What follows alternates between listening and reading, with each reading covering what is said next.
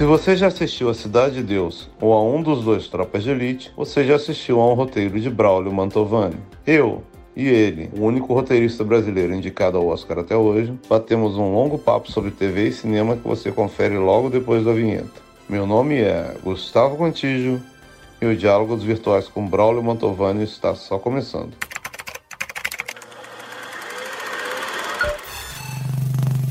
Diálogos Virtuais é com muita honra e prazer que eu apresento a vocês Braulio Mantovani. Nunca fiz isso, estou bastante nervoso. É a primeira live da minha vida. A nossa ideia de estar tá fazendo essas lives todas aqui, a gente não está ganhando nada, mas a gente quer que você dê para alguém, entendeu? Então é o seguinte, ó, cada dia quem vier aqui escolhe uma organização para a gente doar. A organização que eu escolho é a Cidade Solidária. A spcidadesolidaria.org. .org, spcidadesolidaria.org. É a Prefeitura de São Paulo, tem postos, você pode ir esquema drive-thru. Isso, drive-thru máscara, luva, álcool gel, vai com o carro, drive-thru e deixa lá a cesta básica. Se você não quiser sair, não puder sair de casa, faz uma doação nesse site ou no 156 também, você pode ligar de São Paulo 156. Você tem a lista dos postos ou as informações da conta bancária para depositar. Não é uma coisa só da prefeitura, é a prefeitura com sociedade civil. Tenho certeza que os recursos chegam em quem precisa. Exatamente. Então, pelo amor de Deus, nem que, nem, nem que seja assim 10 reais. Eu prometo que todo mundo que vier aqui eu vou doar para todas as organizações. 10 reais por mês, vai. É, durante os últimos anos, né, até na dramaturgia a gente ficou valorizando o anti-herói. Eu acho que agora a gente está no momento que, que já tinha, vinha cristalizando, que é a hora de valorizar o homem bom. Né? Eu acho que é uma coisa, que, é um movimento que vai começar a acontecer. Eu acho que eu não vou conseguir. o, problema, o, pro, o, problema é como você criar conflito pro homem bom, né? Como é que tá essa vida cotidiana aí? que tem trabalhado aqui e ali, o que é impossível, né? Tô trabalhando num roteiro hum com o Fernando Meirelles. Opa! É, não é o primeiro que a gente tenta fazer junto desde Cidade de Deus. A gente já tentou outros, mas nem sempre dá certo. Não os filmes. A gente escreve o roteiro, mas o filme não é produzido. E esse é sobre a emergência climática. Né? Até recentemente, eu e ele, a gente falou, teve uma conversa breve, assim, de uns 10 minutos, com a Greta Thunberg, que foi muito bom, Olha, aliás. que legal! 10 minutinhos. Menina incrível, incrível. É mesmo. E ela é muito legal, ela é muito legal. Então já é um assunto que me deprime, né? Porque o mundo está esquentando de um jeito que pode tornar a vida inviável para o planeta para os seres humanos. Uma pandemia, assim, dá, dá uma sensação, caramba, para que, que eu estou fazendo isso? Assim, não vai adiantar nada, o mundo está acabando. Eu fico um pouco paralisado com essa sensação e eu estou avançando muito lentamente. Eu tô, acho que eu nunca atrasei tanto na minha vida no trabalho. Mas tem uma outra coisa também, quem falou isso para mim foi um, um amigo jornalista americano e ele foi com a família para um lugar afastado, assim, sabe? mandou uma foto, assim, meio do mato, né? Estilo hum. sítio, assim. Aí eu tava falando, perguntou, ah, como é que você tá? Você falou, ah, eu tô, tô assim, não consigo escrever. Né? Eu, cara, mas isso aí é meio normal, tá estudado. Ele falou que quando você, quando a situação fica nessa, nesse, nesse ponto meio de sobrevivência, uhum. e você com prole ainda, que o cérebro entra num circuito assim, um circuitos cerebrais se organizam precisam sobreviver. Entendi. E aí trabalho criativo, realmente os circuitos que você né, usa neuronais para fazer o trabalho criativo, eles ficam meio ali escanteados no seu cérebro. Então. Ele falou que é estudado isso, que é meio normal esse writer's block. Writer's, writer's block. block. Writer's block. Bloqueio criativo é, é, é, é meio é meio assim, uma contingência desse tipo de situação. Né? Como é que é o seu mecanismo para sair do writer's block? Numa situação normal, aí também vem de coisas que eu já li a respeito do funcionamento do cérebro. O ideal é você é, fazer outra coisa. Assim, eu jogo dardos, por exemplo.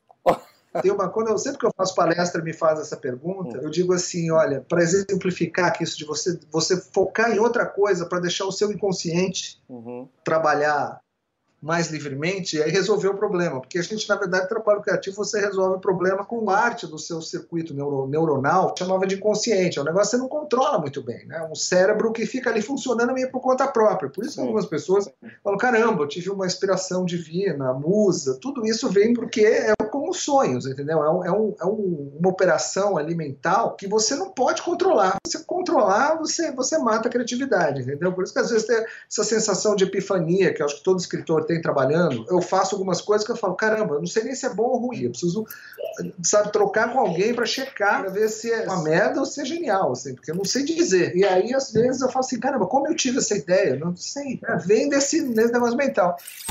Eu nunca me lembro se foi quando eu tinha 11 ou 12 anos. Eu pedi de presente de Natal para os meus pais. É, estamos falando de anos 70, comecinho dos anos 70. Eu pedi uma, uma máquina de escrever, meados dos anos 70. Uma máquina de escrever, um curso de datilografia. Uma máquina de escrever que eu tenho até hoje. Olha! O que você escreveu na sua máquina quando era criança? Teve algum texto que você lembre? Fazia as redações de escola nela. Aí eu lembro inventava uns jornaizinhos também. Hum. Aí na adolescência eu comecei a escrever uns poemas. Também eu comecei a trabalhar como roteirista. Foi até o Bonassi que me deu a dica, um jeito de, hum. de ganhar uma grana trabalhando em casa era fazer vídeo empresarial. Então eu escrevi alguns roteiros de, de vídeo empresarial nessa máquina. Né? Olha só! O primeiro roteiro que eu escrevi, na verdade, foi um médio-metragem. Eu estava na faculdade ainda. Eu agora não tenho certeza se foi com essa máquina, mas deve ter sido. Eu também tive outras, né? Conta a história toda. Eu adoro a sua história do começo, que você já me contou. Que você no começo não sabia, foi fazer curso de especialização e tudo. No fundo, no fundo, você já sabia que você ia ser escritor desde o começo, que você pediu uma máquina e tudo. Então... É que assim, meus pais, eles são, eu sou filho da classe operária. Né? Uhum. O pai era metalúrgico, ele está aposentado agora. A minha mãe foi operária também, foi aos 12 anos, quando a família veio para São Paulo, ela foi empregada doméstica, inclusive com 12 anos de idade, imagina. Nossa. Depois foi operária, depois quando casou com meu pai, parou de trabalhar, virou dona de casa. Ambos são muito inteligentes. Meu pai se aposentou na Mercedes com um cargo executivo que precisaria, teoricamente, ter um diploma de engenharia, de engenheiro para ocupar, mesmo assim chegou lá. Então o cara realmente é bom. Onde eu cresci ali, no, na periferia do na periferia da periferia, né? na periferia Sim. do Ipiranga, muito perto da favela Heliópolis, que na época era a maior favela de São Paulo. Todo mundo começava a trabalhar aos 14 anos. Ou quando os pais podiam prescindir dessa ajuda de renda, vai aprender uma profissão, vai para uma escola profissionalizante. Eu estava seguindo esse caminho. Eu falei, não, você precisa aprender uma profissão, não sei o quê. Eu e eu escolhi eletrotécnica, porque os outros amigos meus escolheram. Eletrônica era muito difícil entrar, na moda. E aí meu pai me pagou um cursinho preparatório, que era difícil entrar. Tinha vestibulinho para entrar nessas, nessas escolas. Eu me toquei que assim, mas eu sou péssimo em matemática. Adoro matemática, tá? mas não, não tenho talento nenhum. E eu sou, eu, minhas redações faziam um maior sucesso na escola. Eu era sempre monitor de professora de português também, sempre porque eu, só tirava nota muito alta em, em, português. Em francês também tinha francês naquela época, em, em inglês. Eu era bom nisso, mas isso é uma qualidade que na minha família não significava nada. Eu tinha tirar nota boa em matemática. Aí eu disse para os meus pais: vocês me desculpem, mas eu não vou fazer escola técnica mais. Eu descobri o que eu quero ser, eu quero ser escritor. Eu lembro até hoje eles. Uhum. Você quer morrer de fome? Eles me obrigaram a estudar a escola técnica e eu fui. Hum. Eu fiz três anos de escola técnica, depois mais um ano de estágio no metrô.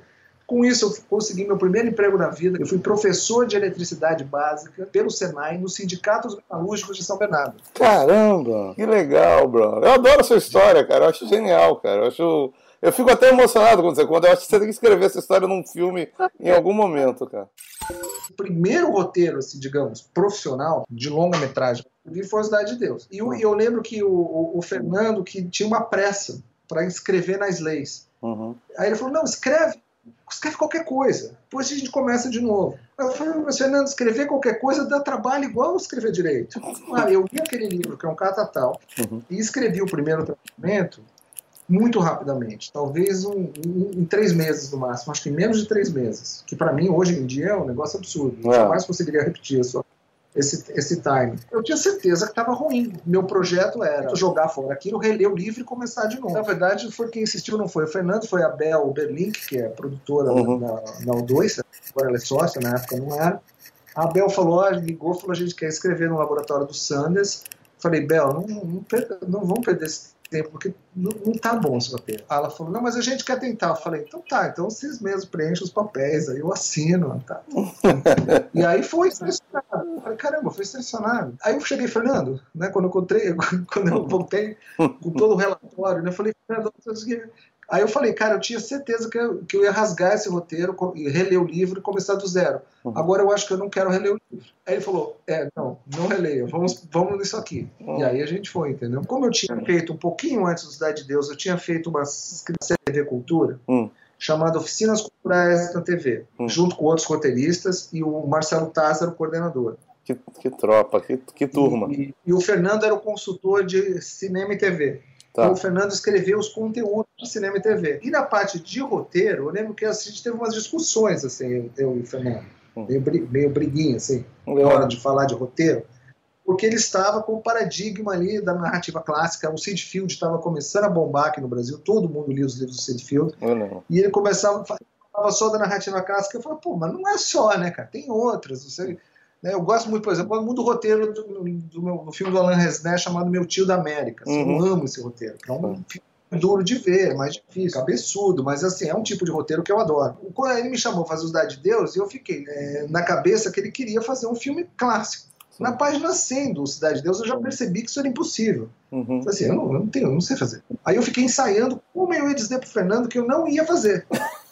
Que eu achava que estava certo. Quando eu estava na faculdade, o, o, Fernando, o Marcelo Taz, o Marcelo Machado, tinham aquela produtora o Olhar Eletrônico, fizeram coisas incríveis na televisão. Entre elas, o mais, o mais conhecido é o Ernesto, é o Ernesto Varela. Varela. Adoro Ernesto Varela, o repórter. Nossa. Eu era muito fã da essa turma. Eu cheguei a pedir, aí, aí tentar trabalhar, não era eletrônico, eles não tinham, eles eram pequenos, não tinham como pagar, se quiser fazer estágio.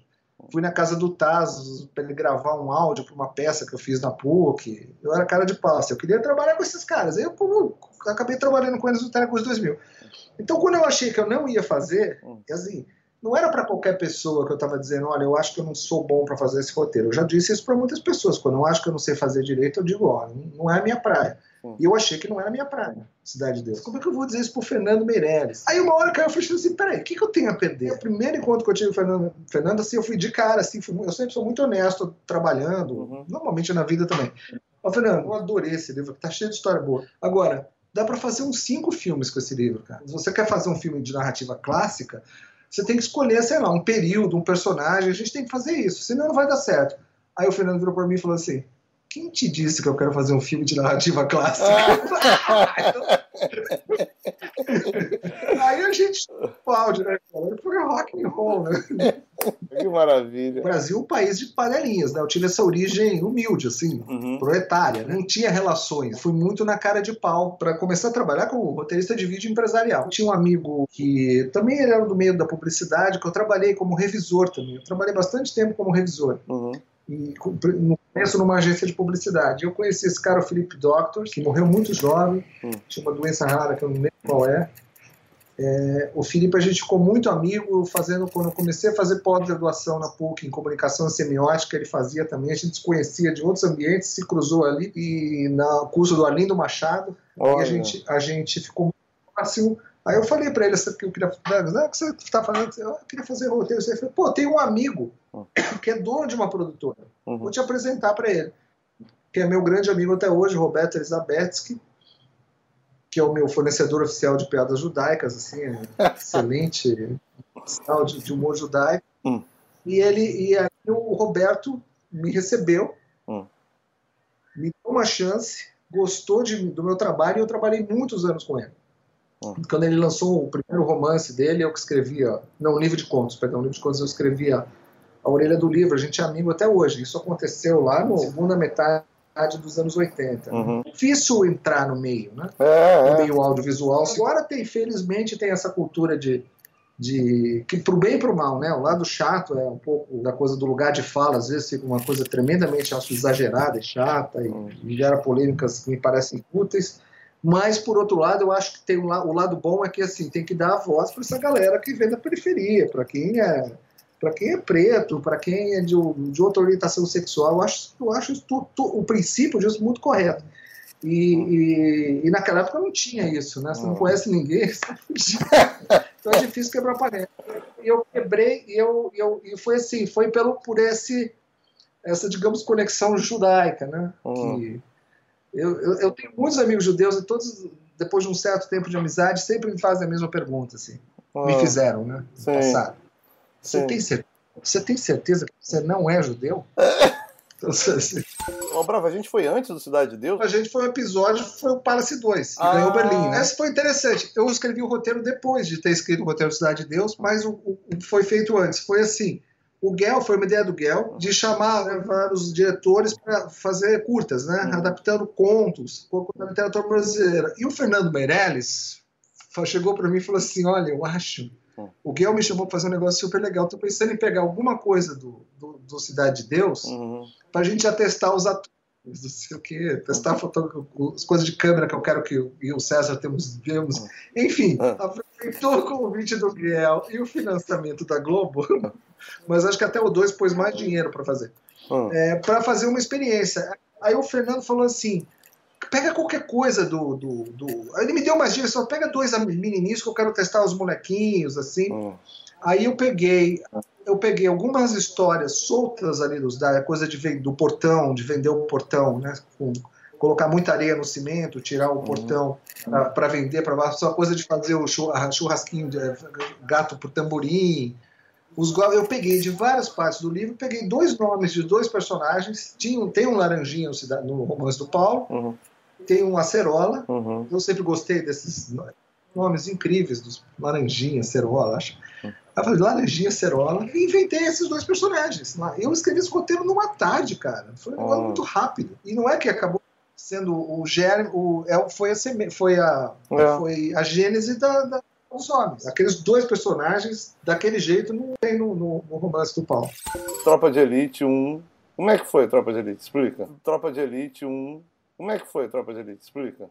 Como é que, como é que o, o, Tropa de Elite 1, eu, eu, eu sinto às vezes um pouco canalha recebendo os elogios, é. porque é, quando eu em projeto, hum. a, a, história do Tropa de Elite, a meu, minha participação no Tropa de Elite 1 começa com, na verdade, com o filme que o Bruno Barreto dirigiu e eu escrevi, hum. que é a Última Parada do 74, Sim. que é a versão ficcional do documentário do Zé, do Padilha, o ônibus 174. O Bruno convidou para escrever, porque tinha assistido Cidade de Deus, tinha gostado, e o Padilha ia e ele, no começo ele era coprodutor do filme, depois eles se desentenderam e o, e o Padilha saiu. Uhum. Mas a, até isso, até esse desentendimento acontecer, eu, eu conheci o Padilha assim, né? Uhum. ele foi apresentado, pô, eu, eu adorei aquele documentário no 74 quando eu vi, não conhecia ele, o Padilha, uhum. não sabia nem quem era, nunca tinha ouvido falar no nome Zé Padilha, a gente conectou. Ah. Um amigo, tropa de elite que aconteceu no primeiro, quando ele passou, acho que já era o quarto tratamento. Hum. Então ele já tinha trabalhado muito aquele roteiro. Os personagens estavam todos, são todos dele. Hum. Eu entrei meio como. Aí, aí, aí ele falou assim: você não quer fazer.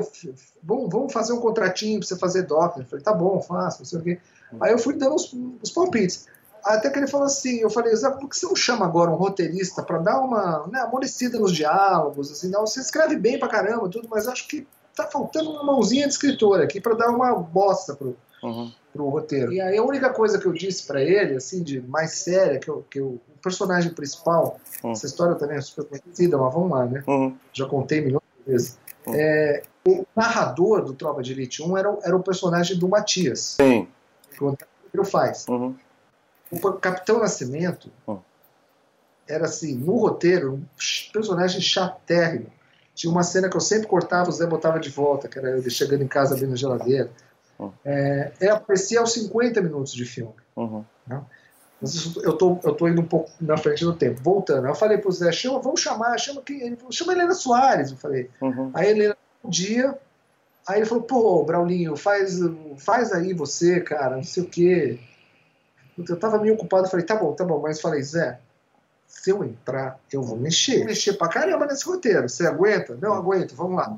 Aí a gente brigava pra caramba, porque eu, eu mudava, tirar essa cena da geladeira que é, acabou ficando, ele deixou, e ainda bem aconteceu no, no, processo Tropa de Elite o fenômeno Wagner Moura, né? Uhum. Se você parar para pensar e analisar friamente Tropa de Elite 1, um personagem, o protagonista do filme uhum. é o Matias. Sim. É o André Ramiro personagem que tem um arco dramático. Tropa de Elite 1 tem vários defeitos. Me chamam dizem que o filme é racista, eu fico meio chateado, porque, pô, o personagem principal, negro, é o cara mais inteligente da história. Então o Nascimento fala, ele tem um cérebro. Né? Uhum. E ele é o cara que fazia tudo certinho. Uhum. Eu, eu sempre, em Tropa de Elite, como essa tragédia, né? O cara que quer é, é um cara que vai para a polícia meio porque até para a origem social dele ele não tem muita opção. Consegue ser corrupto não consegue ser violento mas aí quando ele perde um amigo e se sente culpado ele chuta o balde né? Ele, ele, ele, briga com pessoas com dificuldade e tudo mais. E, e, também acaba matando um traficante. Isso para mim era um tio dava um tom de tragédia pro filme. O filme era muito chato nos hum. primeiros 50 minutos. E o filme pegava fogo quando entrava o Wagner Moura em cena. O Wagner Moura realmente fez um Capitão Nascimento que, assim, eu nunca imaginei ele no roteiro uhum. que pudesse ficar um personagem tão interessante. E aí a gente, o Padilha falou, né, queria, não, vamos lá, vamos, a gente mudou o filme. Hum.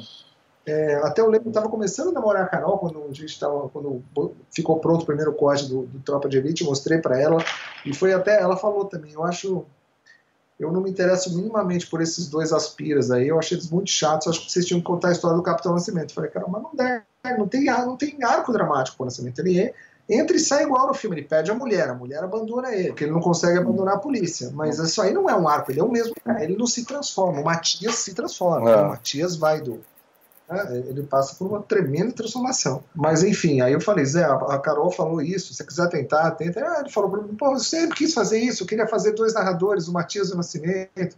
falei, mas não, a ideia é fazer só o Nascimento, vamos lá, vamos. Deu um trabalho do cão. Imagina. Remontar o filme é, com o Nascimento contando a história. Por que, que, ele ia contar a história dos Aspiras? Por que, que ele ia contar a história do Matias e do Neto? O Daniel Rezende que montou o filme que, que teve a sacada de uhum. se os dois fossem um, eu teria o substituto perfeito. Sim. Mas sim. como são dois, eu vou ter que escolher dois. Ah. Aí, pronto, está estabelecido o conflito. Temos uma história para contar. Deu trabalho chegar nisso. Parece fácil falando assim. Não, é óbvio, né? Mas vai lá, na hora que você está fazendo, tudo Ah, não, é difícil. Inclusive, ficou morando na minha, no meu apartamento. Eu morava sozinho no apartamento, tinha um quarto pro João, meu filho para fim de semana sim, fim de semana não. E aí a gente ficou mais amigo ainda. E aí, quando ele fez o Tropa de Elite 2, aí ele me chamou, falei, não, vamos lá. Mas agora é a história do Nascimento, né? Agora quem vai ter um arco dramático sim. agora é o Nascimento. Pessoalmente, acho o Tropa de Elite 2 um filme muito superior ao 1. Muito. O Tropa de Elite 1 foi o primeiro filme que ele dirigiu dirigiu bem pra caramba, mandou bem pra caramba. Sim. Mas assim, probleminha aqui ali que no segundo ele não tinha mais nenhum. Assim, ele foi é, trajetória assim, de qualidade de trabalho, de nível artístico do Zé do 1 pro 2, eu acho assim, tremendamente. Essa ideia do 2, vocês estiveram fazendo um ou vão pensar do zero aqui? O 2 foi assim: o Zé me ligou falando o que queria fazer. Uhum. Mas eu já tinha ficado muito cansado das porradas que o filme levou. Eu recebi e-mail com suástica, me chamando de nazista, pô, justo eu. Aí, é, aí eu não tava afim, sabe, de aguentar uh, de novo. Eu achei. Ainda bem que ganhou o Urso de Ouro lá em Berlim com Costa Gavras, de presidente do júri, né? é... né? Porque batizou aquilo. Eu falei, caramba, não é possível. Eu sempre imaginei aquelas montagens das incursões do BOP hum. na favela, eu sempre imaginei aquilo com uma música com uma trilha sombria. Para mim, aquilo assim, trilha sombria, quase de filme de terror, assim. Uhum. E, e o Zé fez com aquela música lá com tropa de elite, osso uhum. duro de roer. Aí, é, talvez isso é que tenha, assim, dá um pouco de espaço para você falar, não, está fazendo uma, uma apologia da, da violência, mas, assim, olha, cara, nunca, tudo que a gente queria era o contrário disso. Sempre foi para na nossa na cabeça do Zé e na minha um filme de denunciando justamente sim, a corrupção sim. e a violência policial. Então eu não estava querendo fazer o dois, mas aí quando o Zé falou de que, era, que a ideia era fazer milícias, uhum. isso dá um filme de máfia, né? É, é um filme de máfia. É. A Paula Teixeira está perguntando como é que entra a pesquisa no seu trabalho. Ah, todo trabalho começa com uma pesquisa de algum tipo, né? Por hum. exemplo, o Albatroz nasceu da minha pesquisa de neurociência. Eu estava pesquisando neurociência para escrever uma série para Globo que você, Gustavo, conhece, que é o Sinistra. Eu tinha feito uma coisa de arco longo, tinha que ser episódica, Sim. e não consegui aquele material todo de neurociência, que é um assunto que me interessa muito. Então, desde o meu, do meu romance Perácio, está tá muito calcado nessa coisa de nesse, nesse universo da neurociência. E aí eu, o, o Albatroz também, né, eu, eu queria fazer essa série sinistra na Globo, eu não consegui chegar a um roteiro satisfatório, né? Eu nunca nem mandei, você nunca leu nenhum piloto do Sinistra, porque nenhum ficou bom. É. então nem mandei. Mas eu adoro o Sinistro, adoro, e, adoro. Hum. É, o ápice legal, mas não, não, consegui acertar um piloto, então não foi para frente. Mas aí eu comecei a pensar no, no Albatroz. Uhum. Né, que eu, eu, uma vez que conversando com o diretor do Albatroz, que é o Daniel Augusto, ele falou, eu adoraria fazer um filme que tivesse três, a gente falando do, do Estrada Perdida, do David Lynch, uhum. que é um filme que desafia uma interpretação única, né, uhum. unívoca. Ele falou, eu queria fazer um filme que pudesse, tivesse três interpretações possíveis, Sim. excludentes, também todas possíveis. Eu falei, gostei, eu acho que eu tenho uma, se eu tiver uma ideia, eu te procuro, eu tive ideia do Albatroz, usando esse material do, do da neurociência. Todo, uhum. todo projeto começa assim. Né? No caso Cidade de Deus, a pesquisa qual foi? Foi ler o romance. Eu ah. não fiz nenhuma pesquisa além disso. Eu li o romance. Ah. No caso do Tropa 1, eu não fiz nenhuma pesquisa. O Zé fez tudo, já, eu já tinha roteiro pronto. No Tropa 2, hum. eu fiz muita, eu fiquei muita, eu fiz muita pesquisa conversando com o Freixo, com o Marcelo Freixo. Olha. Marcelo Freixo foi parceiraço no filme, ele me passou todo o material da CPI das ministras, eu assisti tudo. Eu não sou bom de fazer pesquisa de campo, assim, entrevista, isso aí eu, eu, eu sou eu sou eu sou meio assim, eu gosto de pesquisar lendo livros. Hoje na internet também eu sei ler muito na internet, mas assim, o meu tipo de pesquisa preferida é Hum. que livros tem sobre esse assunto? Eu vou lá e, e tento ler o máximo possível. Sim. É o meu é o meu tipo de pesquisa preferido, mas isso aí não tem receita. Cada roteirista tem o seu. Sim. A Carol, a minha Carol Coach, ela, ela entrevista gente pra caramba, e grava tudo, fica com 3 mil horas de material de áudio gravado para cada projeto que ela vai fazer, aí alguém transcreve, aí ela relê e anota. Hum. Eu não sou muito bom nisso, não. Eu trabalho mais com a imaginação mesmo. Bate bola, cara. Um lugar pra escrever. Ah, meu escritório. Dia ou noite? Dia, Sozinho ou na sala de redação?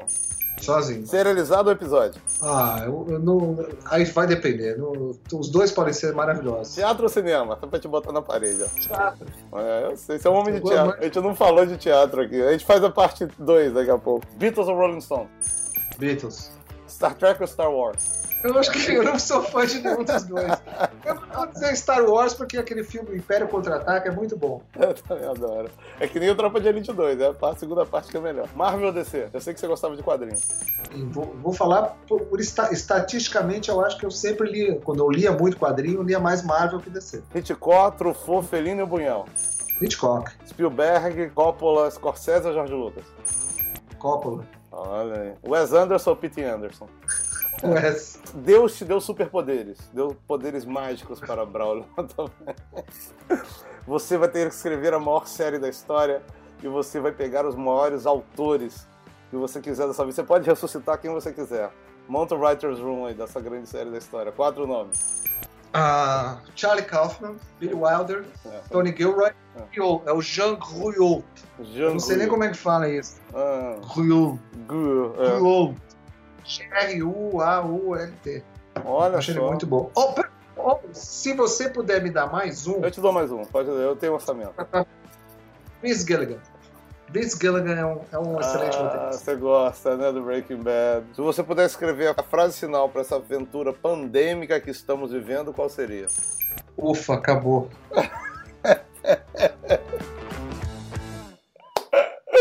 Brigadão, ó, acabou. Parabéns pela iniciativa, Gustavo. Boa, Ah. boa ideia.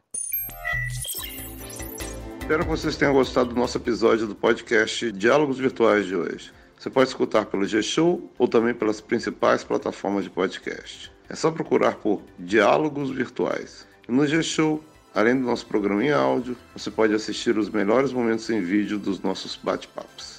Tudo em gshow.com/podcast. E para ajudar quem está sofrendo com os impactos da pandemia, do novo coronavírus, acesse paraquemdoar.com.br. Lá você se conecta com quem está trabalhando para combater e prevenir os impactos dessa doença na vida dos brasileiros. Saúde e até a próxima.